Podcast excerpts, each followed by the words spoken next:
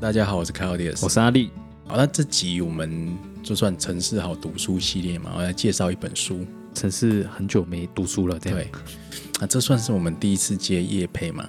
哎，这算叶配了哦、我们终于有叶配了 哎。其实也不算，因为只是人家送我们一本书而已。哦，好像听说不止一本啊。哈对，啊，好，这个听说有赠奖活动，可是我还现在还没想到要推出什么问题，好，我对们就请大家边讲边感受一下。认真听完这集才知道。那今天要今天要介绍的讲什么书叫《建筑白讲》，建筑白讲，对就是建建是筑都白讲了啦哈。没没有这么惨吧？哦，建筑一百百一百的百，建是看见的建，是筑就是建筑的 筑，白讲就是一一百讲啦。一百讲，这好像是高雄百年活动其中的一环，他是选了一百个吗？对，刚好一百个，然后也是一百一百年当主题这样。嗯，不止百年啦，不止百年对，然后我觉得它是二零二零高雄百年活动的呃其中一一系列这样子，嗯嗯嗯。因为这是高雄市政府文化局跟远足文化所合作推出的书，哦，远足文化。对，远足文化，嗯那他其实找了很多在地重要的建筑相关人士，嗯，帮大家介绍一下作者。对啊，包括说，呃，张马龙陈玉林联合建筑事务所的陈玉林建筑师，是对，因为这个事务所做高雄很多重要的案子，大举例港来讲桥啦，大东啊，左营那个自行车道啊，对，左营自行那车个道、哦，还有这个高雄美国学校哦，美国也哦也也在是在左左营营那啊边对听说非常贵，对对对，呃一学建筑期，建筑也很漂亮，对对对，哎所很以很现代还有，然后还有曾经在 Mecano 工作过的台湾建筑师哦，侯庆谋先生，后来他自己出来开业，嗯哼，嗯哼，那另外还有哦这个，然后其实还有像是在地的文史工作者是陈坤义先生，哦有有这个哎就打狗文史在新会社的历有有史见过，几次面，对，那他也写很多是是是，嗯文史保存啊、建筑对介绍的文章，对对对，然后还有像是陈佑忠先生啊，哈、嗯陈嘉宇是群岛建筑师事务负责人，嗯嗯然后陈佑忠是一起设计工作室共同创造、共同创作人。嗯嗯嗯，专长是台湾历史与文化研究的呃黄宇金，哦，然后这个专长是台湾战后建筑研究的黄哲伟，哦，那听起来这本书就是有有有呃业建筑界师人士、啊，业界人士有对学者有，学学界人士，还有这个文史工作者这样子。没错没错对，嗯，那可能大家会比较好奇说，如果你要选一百个建筑来代表高雄的话，哇哦，你会选哪一百个？啊，啊立哥，你随便讲五个。啊，我们看这本书里面有没有？魏魏魏魏武营有，魏武营 啊有不，啊不行，选魏武营太 low 了，呃，大东啊啊也很 low 啊，没有了。 大东不会很 low 啊。一百大东个有哦，那就哎，啊你已经讲两个了，高雄车站啊，高雄车站有，呃，萧远啊，交远也有，文化中心，文化中心也有。哎哦，嗯啊，五个，那代表高雄，我想一下，怎么举好像都是都蛮熟悉的，我想一下，没有那没有熟悉举才一好，些熟悉才好。好，对，那个啊，无线电信所哎，也有也有，对哎，好，我们来讲你想得到的这本书都有，这是你要收藏这本书的第一个原因。是的，是对，的，嘿但也有一些你想不到的。嗯好，嗯嗯我们还是从头来好了。它其实把高雄的建筑发展分成五个时期啦，它是依照年年代代来年呈代现。，嘿，第一个时期就是清国清领时期，是呃的，从青口谷，对，青口谷，一六八四年哦，这个清国占领台湾到一八九五年，哦，那听起来是有炮台相关的东对西对咯。嗯对，嘿有这个旗后炮台，也有是这个雄镇北门，嗯，嗯，嗯，两大炮台。是啊，那另另外当然也有凤山县旧城，也有旧城凤山新城。新城，对，嗯所以旧城就是左营旧城了、是的，哎，那凤山的话就是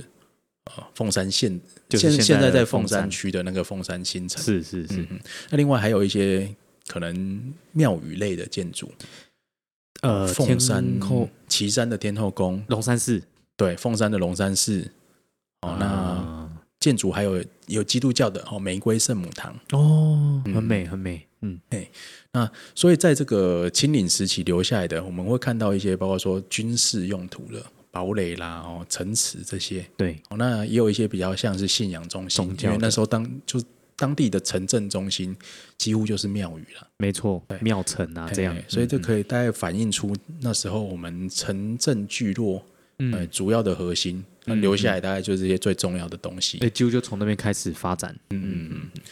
那这一阵这一期的建筑其实没有这么多，嗯哎呀、啊，毕竟比较以前的文史资产保留的意识没有这么高、嗯哦，所以有一些像比较长明的建筑，对，啊，大部分都没有留下来。嗯哎、主要都还是以这些呃信仰类型的啦，哈、公部门的军事用途的建筑为主。哎，所以他书中讲的是现在你还看得到的，对还是说他也有留一点纯文献的介绍？没样有，这都是你现在一定找得到地方可以看得到哦的。哦，那也很不错。对嗯对，你一定可以按图所所记，说看到说这个实际上建筑是长什么样子，嗯嗯哎、这一定没有问题。嗯嗯嗯嗯，那嗯那到第二个阶段就是大家可想而知嘛，就日治时期。是对，那日治时期我觉得蛮有特色的是，你会发现有很多产业相关的遗产。那日治时期，因为我们其实也讲好多集嘛，日治时期台湾工业化嗯开始的时期，南晋那个时候对对也有很多因为一开始来就盖盖港口嘛，嗯盖铁路，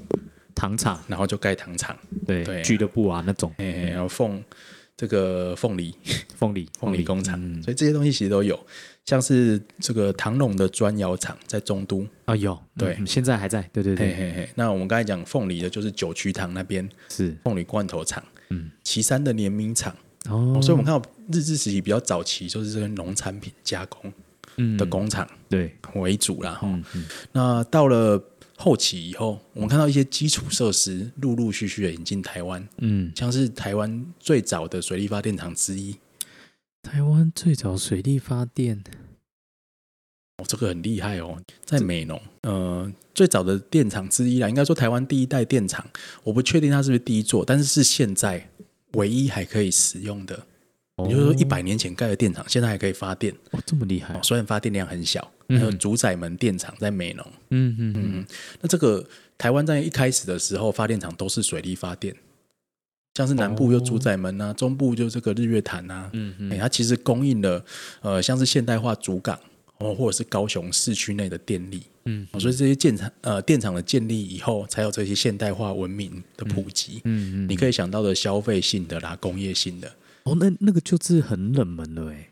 嗯，比就较是少人会去看啦。对对，但对如果当做呃，因为就我就很喜欢看建筑，就对对就会很但很是实你在用。图片上看，因为这也很远嘛。对，对，你可以从建筑也了解到高雄的产业发展史。嗯嗯嗯，对，我觉得这是蛮有意义的。而且那个里面的那个那个摄影师，他拍的都非常好，真的因为它可以到一一些比较你比较羡慕少看到的角度。真的，对，我觉得很有趣的是，它不只有诶、现场拍的图片，嗯还有一些是用空拍机拍的。哎嗯嗯嗯，这跟传统摄影的角度比较不一样，对，所以这些都值得看。那到日治中期哦，就比较多这种庶民呃消费性的东西嗯开始有保留下来了。嗯嗯所以我们比较好了解说日治时期的人是怎么生活的，嗯哦，他们到什么地方啊，哦，比如说去买什么东西啊，体验怎么样的生活，还可以感受到，嗯，像是什么比如说像新兵丁丁木街阔，啊？就哈哈马哎逊那边啊，，对啊，这是什么地方呢？这些其实现在有一 些店家在营业哦呃，，一二三亭一吗？二三亭其中一间，呃哎呀那像是还这有，篇一定是陈坤义写的，对，哎一定是他，一定是他写还有高的，对打狗文史在新会就社，就就他们的，嘿对哎，不是啊，佐佐佐佐木商店那边，嗯所以那那个街廓好几间，那那都是算是民宅嗯，或是以前的商业建筑，对，那还是有留下来。嗯，所以在日治时期，人类的呃人类市民的生活方式， 嘿，还是可以从这你些这个以你这个以南部为中心的这个观点，对，还是可以想象一下。嗯，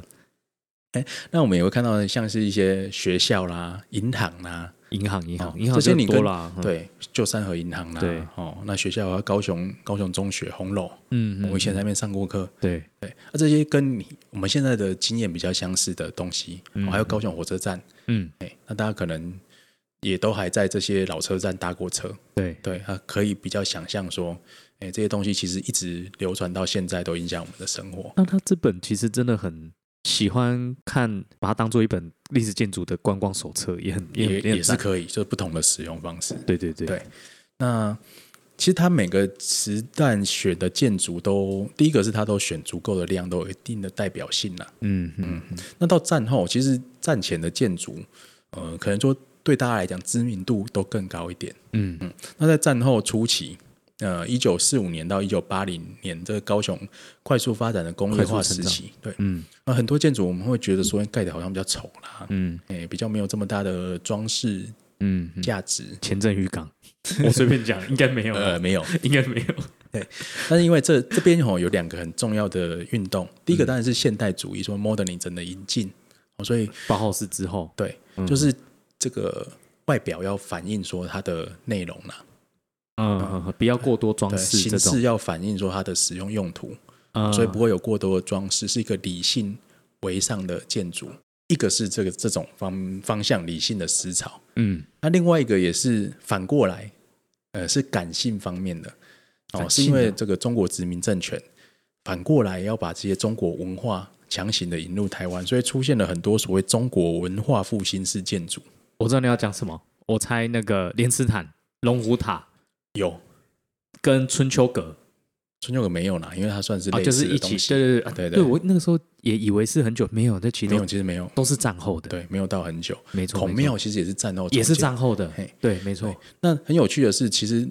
呃，就算是台湾在清国统治时期的对建筑风格，跟这些后来国民党来了以后所引进的建筑风格不太一样。嗯他们引进了像北方宫殿式建筑的风格，嗯哦，不一定会使用在呃清代时期的一般建筑上。嗯嗯，可是你会以为好像是你会以为这好像是古迹，其实对，不或是清清朝那个时候对到现在这样，那另外，其实也出现了一些这个所谓的中国版本的地冠式建筑，像是什么？像是呃台湾银行高雄分行也在爱河旁边。你有没有印象？诶那过了那个中正桥诶以后，哎那个是那个不是日治，不是那长得很像，但不是是不日是治后期的啊，不是哦对，，你会觉得说它我知道那个跟跟高地雄地历冠史是博物馆很很像像，对，很像。对可是又带有那么一点中国味儿，对，但它的 呃，像是它的好好恶心屋顶，它就不是日式的地冠，它是中国北方宫殿式的地有冠点。混混合这样。对对，但它的哦建筑的本体就是现代式的建筑，哦，所以我们叫它这个中国式的地冠建筑。哦，哦原来那是战后的啊，一直以为是是日治晚期，对啊，，所以你就得看这本书都才要知考道啊。察一下。嗯嗯嗯，那类似的建筑还出现在一些学校上面，比如说文藻外语大学的正气哦楼。有，哎嗯嗯，这个其实也是把宫殿式建筑哦装在现代建筑的身体上面。这样讲就有感觉，因为其实蛮多的。对，嗯哎，那因为因为战后人口快速的增加嘛，嗯所以学校建筑在这本书里面出现了好几次。嗯那有些其实很有趣，像是三姓家商的波浪教室，哦，有有有，哎，这个很多人可能就不太知道。嗯那但是这个是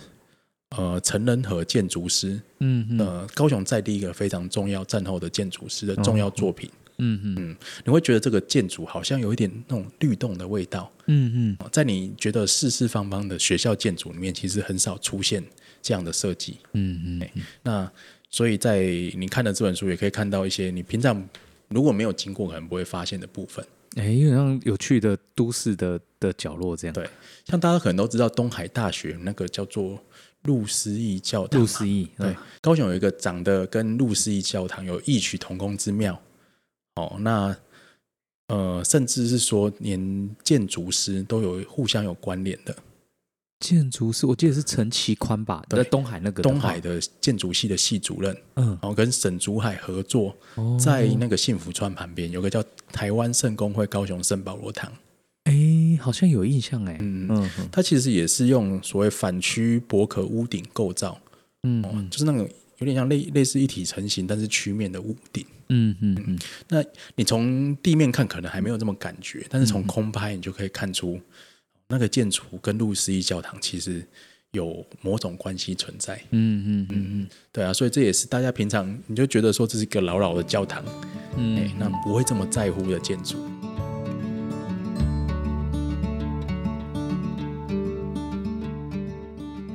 哎，讲到空拍，又讲到这个，就突然想到，就差个题。哎，嗯刚那个我们之前前几集讲了那种智慧城市啊，或者什么那个一些科技引入观光啊体验，哎，怎么都没有人要跟空拍，然后给一堆人带 VR，对不对？哦，对啊，这也是一个方式啊、感觉一定这个一定做到这个一欸个，其实有啦，一定有吧？嘿嘿，我像那个在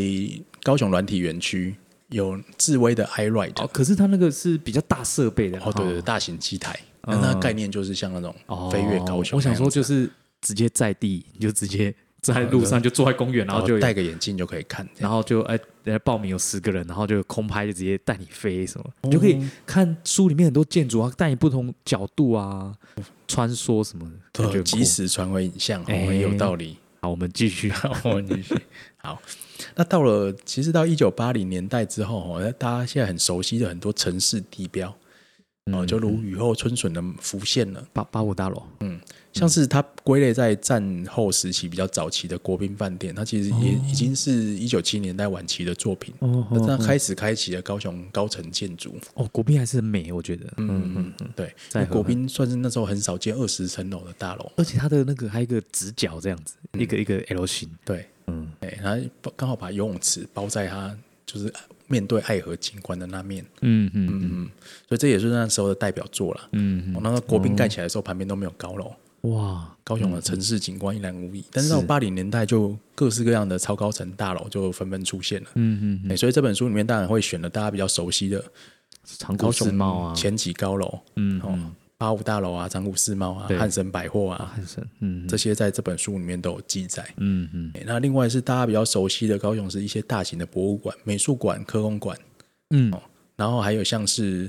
美容客家文物馆，哦哦哦，在这边有技术。那另外像高雄国际航空站，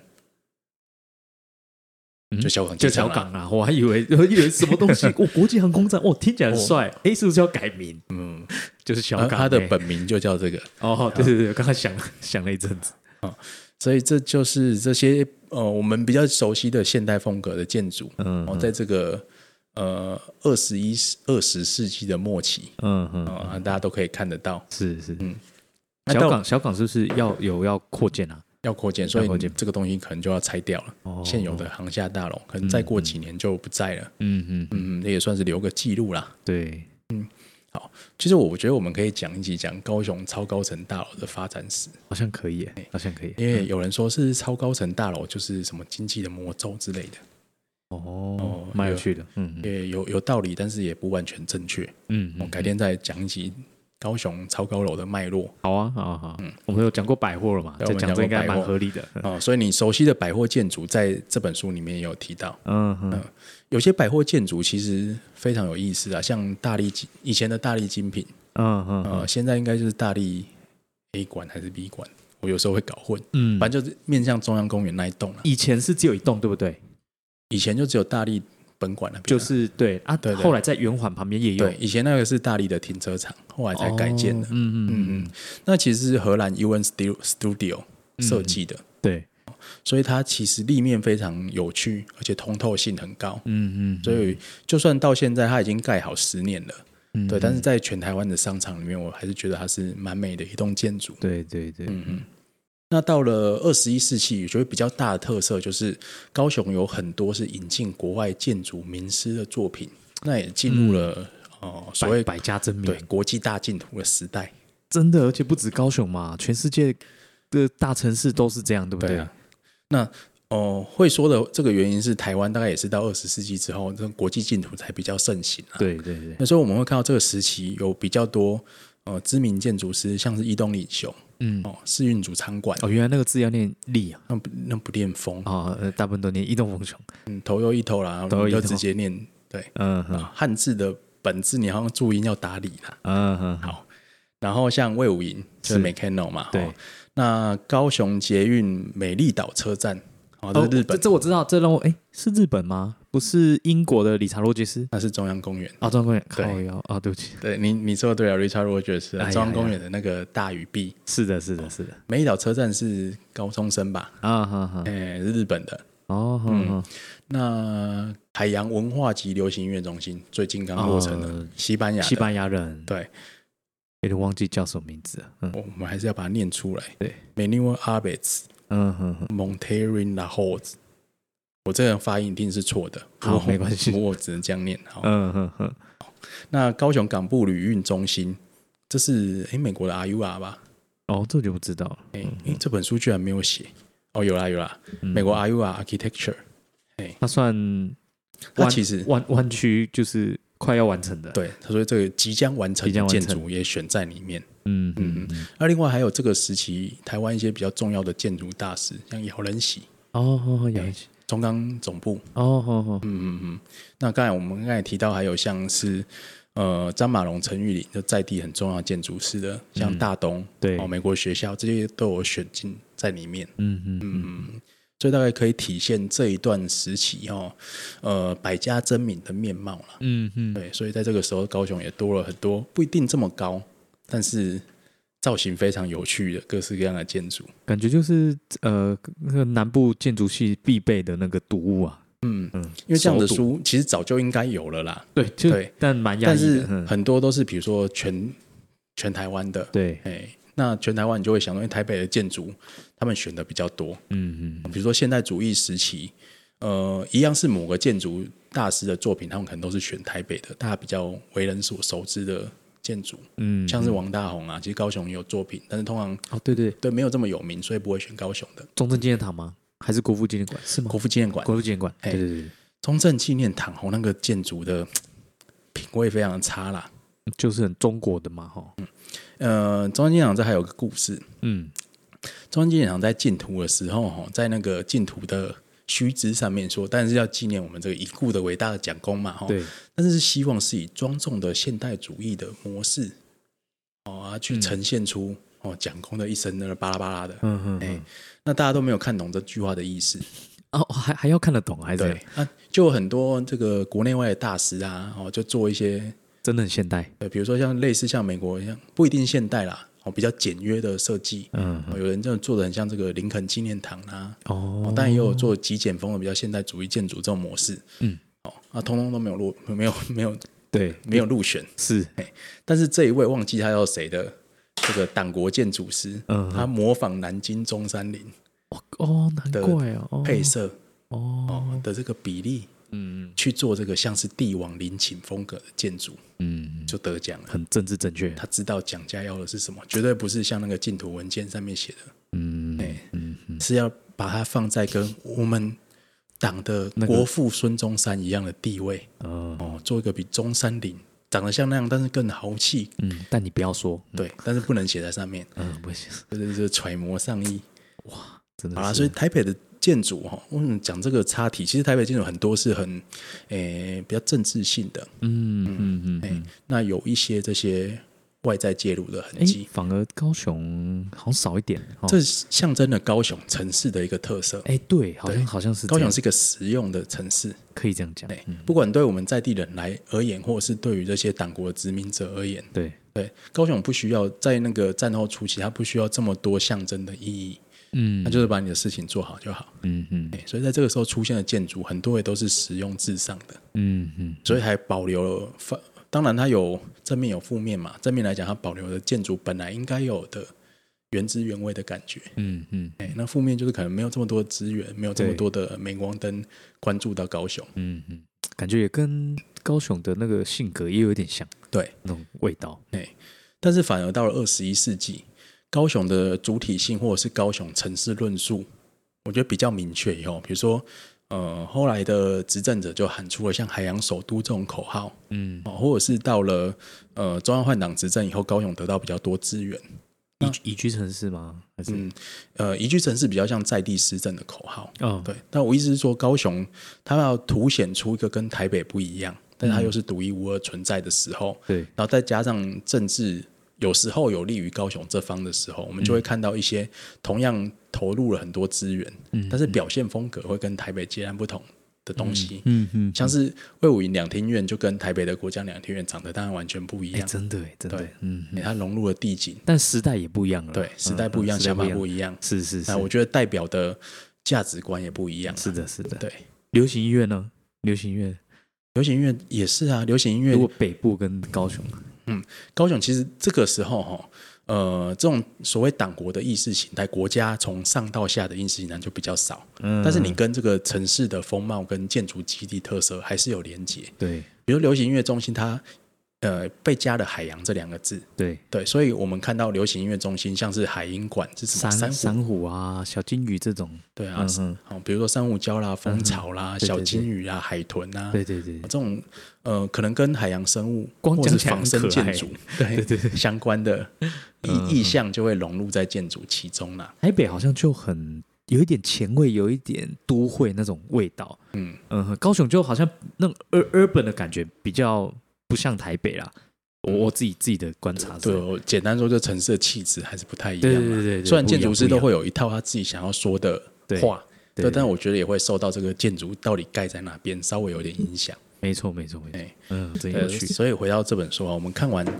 呃这本书一百个建筑，大嗯概就可以知道说高雄其实不止建筑的发展史，对城市的发展史，因为早期保留下来很多建筑都跟呃政治经济呃的主轴有关系。嗯嗯哎尤其是能够留这么久的建筑，它都 会会有一些比较重要的意义。对，所以你也看到高雄政经主轴的转移，嗯比如说主主力产业的变化啦，嗯嗯哦，那是谁执政啊？会引进什么样的思想？嗯，其实你可以在建筑的变迁里面去反映出来。去找到答案，对，嗯哎、所以除了这本书介绍的东西以外，你还可以在中间看出很多你自己想要诠释的东西啦。嗯嗯，没错可以没这错样没讲啊错，嗯嗯好，那最后哦，因为出版社有跟我们提到说可以合作做这个，不是有奖征答啊折扣代码，码吗？是我们也还没拿到折扣 代码，拍谁哦？好好好送拍谁出拍的谁活动啦，是是，对所以我们想说哦，在这个建筑百讲里面提到的一百个作品里面，对，啊，大家可以呃想一下，你在这高雄三四百年历史中，觉得最有印象，或是你或者最有感觉，或者对觉得如果只选一个，最能代表的建高雄的建筑是什么？嗯，你想分享哪一些你与他的故事之类的？诶、也不用到故事，嗯哼啊你可以写下你的心得。你说哪一个建筑？那为什么你觉得这个最能代表高雄？嗯或是你觉得呃，反正你觉得你你对它最有感觉啦？嗯嗯，哎那我们觉得你选的写得好的话，就送你 书。好，这是很很主观意识的对，那主个啊，观意识是是哎，是，作作文竞赛，但是不用写太长，对，就就直接在粉砖，我们会 PO 这集 podcast 的连接的时候，你在下面留言，留言。嗯，对，我们就选选看出要选几位。看出版社要给我们几本书，我们就会选几位。好，听起来听起来很很掉听起来入，很随随便的合作案，是是哎不会啦，那就是也是鼓励大家多分享这样子。对。嗯嗯，好，那那一百个这个是我们要在哪边看到一百个？你说看到这一百个有哪些？我哈，们会在我们会整理给大家对看。嗯贴文的时候，我们会把目录或是它的连接贴出来。应该说书都出版了，它的目录一定都有啦，对不对？对，嘿其实在网络上可以看得到了，嗯，至少在目录页的部分。不过我们会截图，让好大家啊，看一下他们选的哪一百座建筑。好啊，好啊，嗯嗯，那就再请大家踊跃留言。对，好，那最么后也能分享。这集就到这边啦。啊好，谢谢大家、哦好谢谢大家拜拜拜拜